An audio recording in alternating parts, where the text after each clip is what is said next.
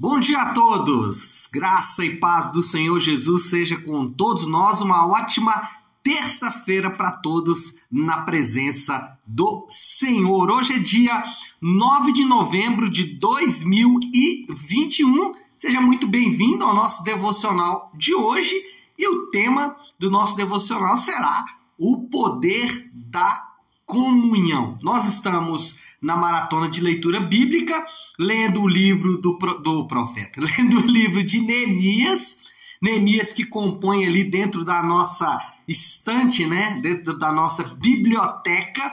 Neemias está ali no departamento dos livros históricos do segundo período, segundo período que compreende ali o retorno do exílio babilônico. Neemias ah, é um personagem importante nessa história porque Neemias era um homem que ocupava uma posição de destaque na corte persa, lá junto ao imperador, e ele, desafiado pelo Senhor, ao descobrir que Jerusalém estava com todos os seus muros destruídos e a situação das pessoas em Jerusalém não estava fácil, ele então deixa a sua boa condição lá na corte e vai para Judá como governador de Judá. Então ontem a gente viu a primeira parte ali, os preparatórios, a preparação de Neemias para é, esse trabalho que ele precisava fazer então em Jerusalém e hoje nós vamos ver como ele vai agora colocar a mão na massa, né? Depois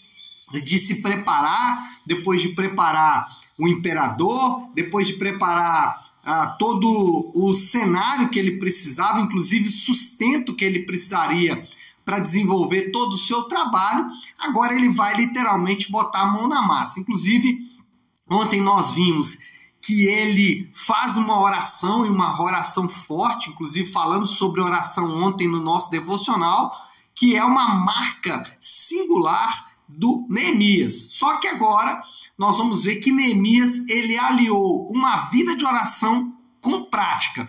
Vida de oração é muito importante, mas sem prática não faz sentido. Vida de oração tem o seu valor, mas se não for colocado em prática, não fez o menor sentido que você orou.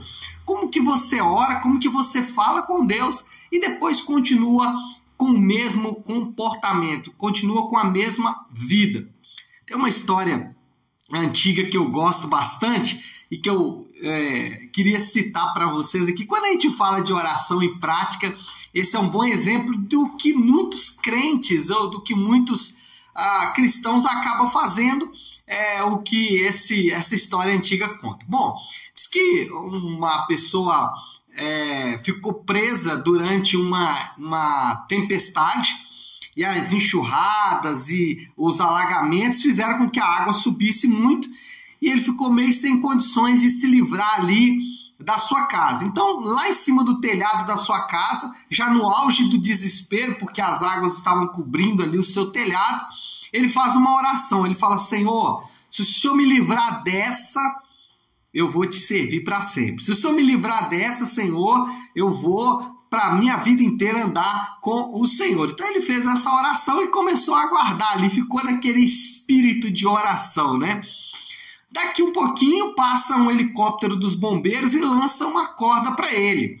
Ele fica muito bravo, rejeita aquela corda né, e fala: Não, eu, quem vai me salvar é Deus, não são os bombeiros.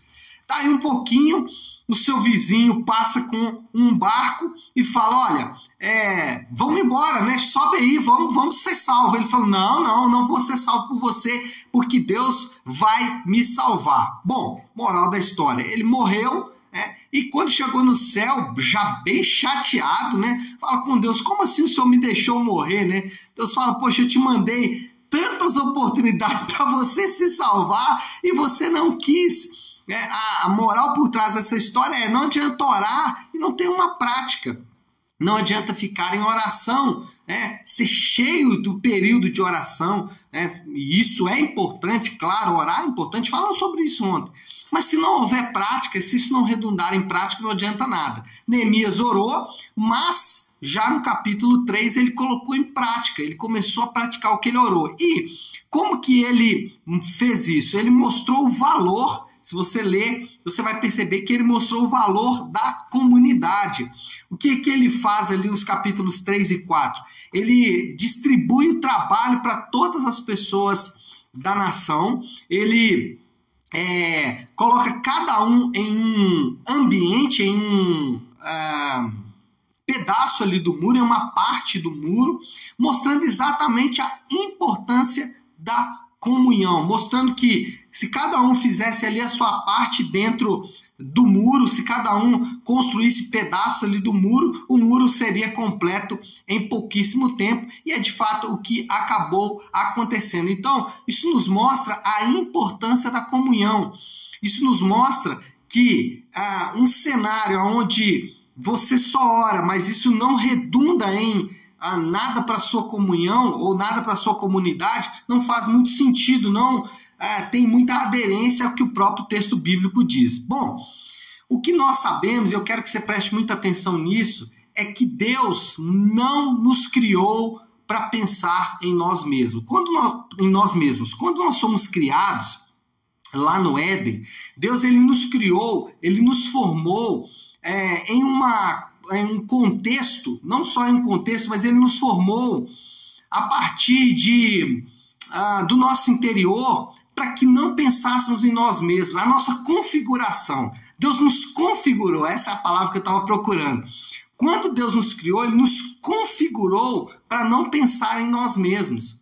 Então, é, uma das coisas que me chama a atenção quando a gente fala sobre isso é que a Bíblia diz que Eva comeu do fruto e deu para Adão. É, eu não sei bem o porquê de Eva ter dado esse fruto para Adão. Alguns podem pensar que é maldade, né? Como ela já estava complicada, então vou transferir a complicação para o Adão também. Mas eu prefiro pensar que isso é um sinal de reciprocidade.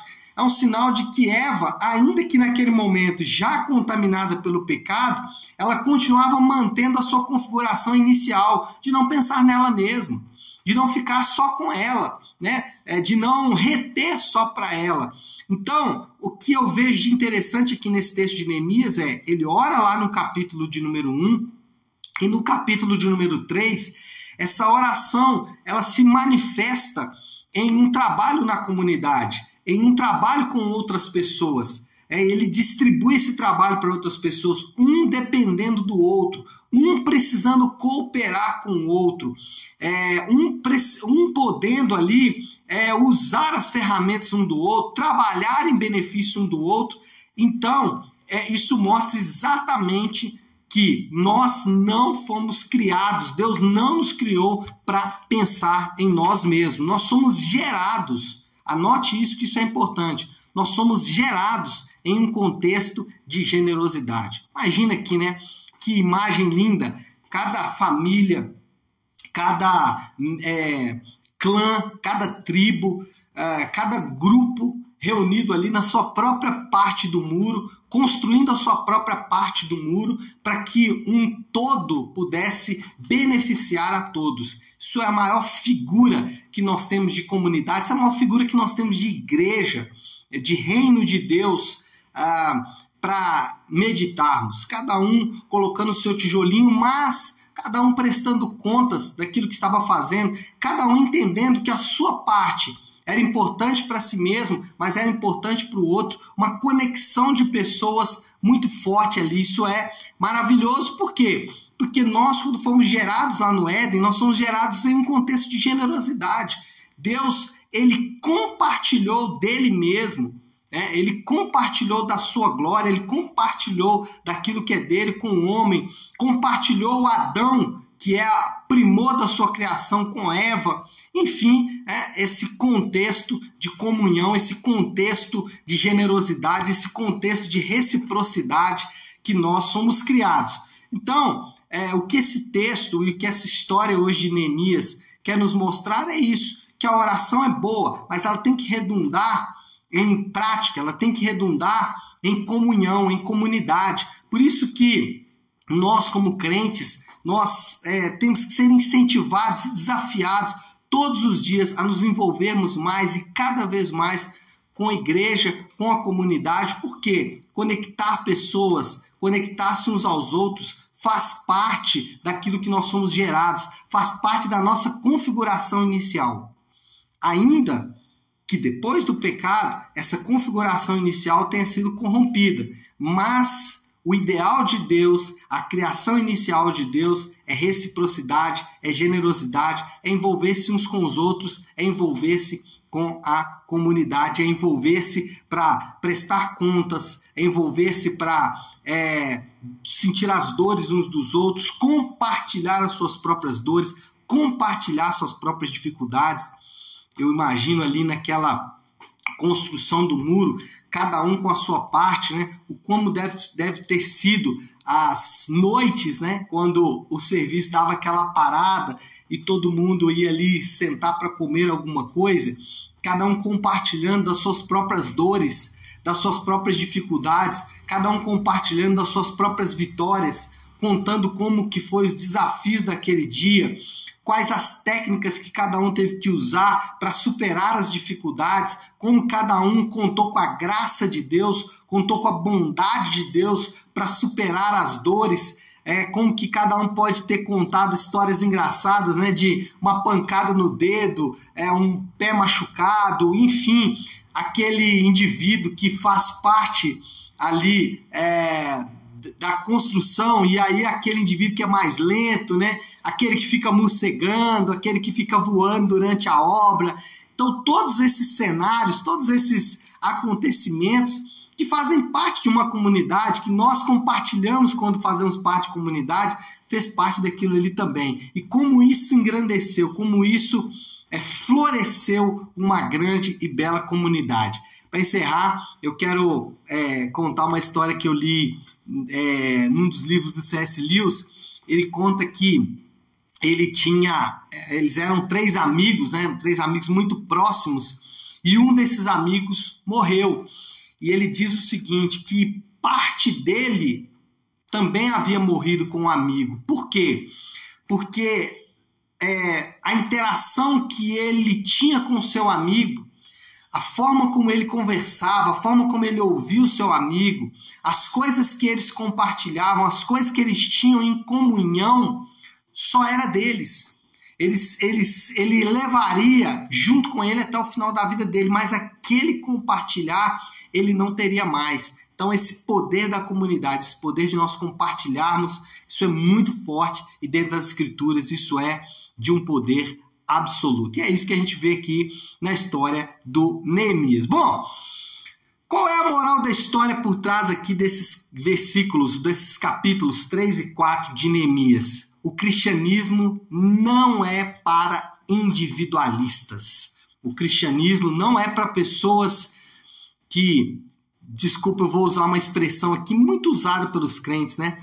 não é para aquelas pessoas que fecham a porta do seu quarto, ficam horas e horas orando e isso não redunda em comunidade. Não, o cristianismo é a história da construção de um muro, onde cada um pega a sua parte, cada um faz a sua parte em comunhão com os outros. Não adianta eu subir a minha parte muito rápido, não adianta eu ser excelente na minha parte, sendo que o meu irmão não está andando com tanta velocidade. Então, o cristianismo não é para individualistas, o cristianismo ele é para um grupo de pessoas que juntos estão construindo e construindo o reino de Deus. Essa é a moral da história. O cristianismo não é para individualistas. Bom, sempre faço aqui um desafio que é o meu desafio, né? É o desafio que eu compartilho com vocês porque o devocional aqui é o meu devocional. Ontem o nosso desafio foi: separe um tempo de oração,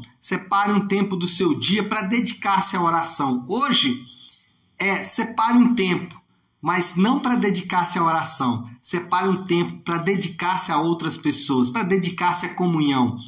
E isso é muito prático, porque talvez o que, que você vai ter que fazer hoje para separar um tempo aí para dedicar-se? Talvez, quem sabe, é uma ligação. Quem sabe você vai pegar o telefone hoje e ligar para alguém é, da igreja. Alguém talvez que você conversou no domingo, mas que você quer conversar mais, não precisa ser necessariamente aquele, porque a gente sempre fala, ó, liga para aquela pessoa que está sumida, sim, mas as pessoas que estão presentes também precisam de uma ligação.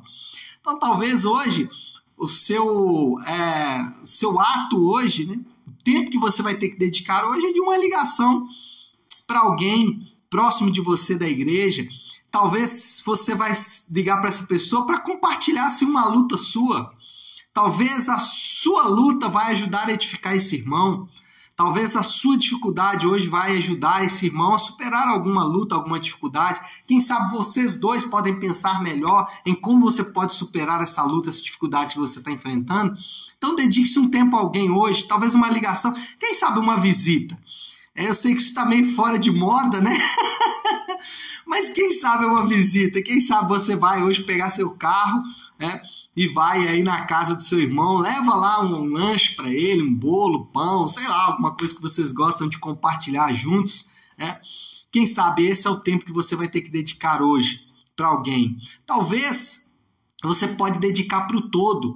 Quem sabe hoje você vai fazer um voto de participar mais, né? Um voto, é, eu gosto dessa expressão, né? Mas de participar mais da sua igreja local, de se envolver mais com as coisas que fazem parte da sua igreja local, às vezes você não sabe, mas a sua presença durante um evento da sua igreja pode ser tão edificante para outras pessoas, talvez só o fato de você ir em alguma coisa que a sua igreja está organizando, isso vai ser de valor muito grande para o seu irmão. Então, qual é o desafio de hoje? Dedique-se um tempo à comunhão. Se ontem foi dedique-se um tempo à oração, hoje é dedique-se tempo para comunhão. Faça alguma coisa é, comprometa-se de alguma forma em é, não só construir a sua parte do muro, mas em ajudar os seus irmãos também a construir a parte do muro. Você não está construindo a cidade inteira, você está construindo uma parte do muro.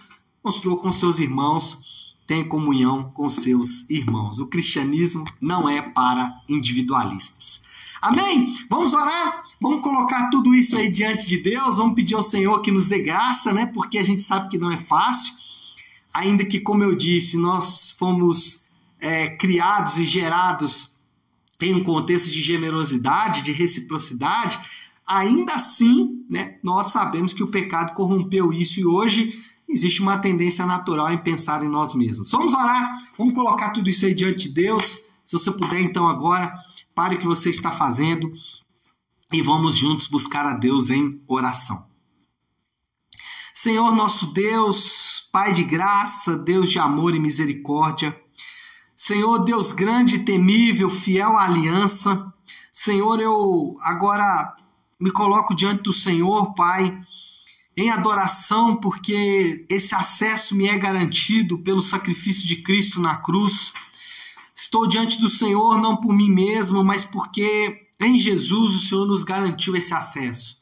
Pai, nessa manhã tão preciosa, nossa oração é para que o Senhor nos conceda graça. É, entendemos e aprendemos o poder da comunhão, o poder de fazer parte de uma comunidade, fazer parte de um povo, um povo que junto constrói, Senhor Deus, um povo que cada um coloca a sua parte. Mas nós sabemos que isso é muitas vezes muito difícil, Pai. Nosso coração, corrompido pelo pecado, quer nos afastar dessa comunhão, quer nos colocar individualmente, quer nos colocar, Senhor Deus, separados do grupo, mas a tua palavra nos diz que o lugar melhor é o lugar da comunhão e nós pedimos que o Senhor nos ajude, que nós tenhamos, Pai, é, força hoje, determinação, mas que principalmente nosso coração se mova aos nossos irmãos, se mova aqueles que fazem parte conosco da construção desse muro. Eu oro, meu Pai, por cada um dos meus irmãos e peço que o Senhor nos ajude e faça isso em nome de Jesus. Amém. Amém, pessoal? Bom, então é isso, né? Nós vamos ficando por aqui. Que Deus te abençoe. Uma ótima, uma excelente terça-feira para todos nós. Fiquem com Deus.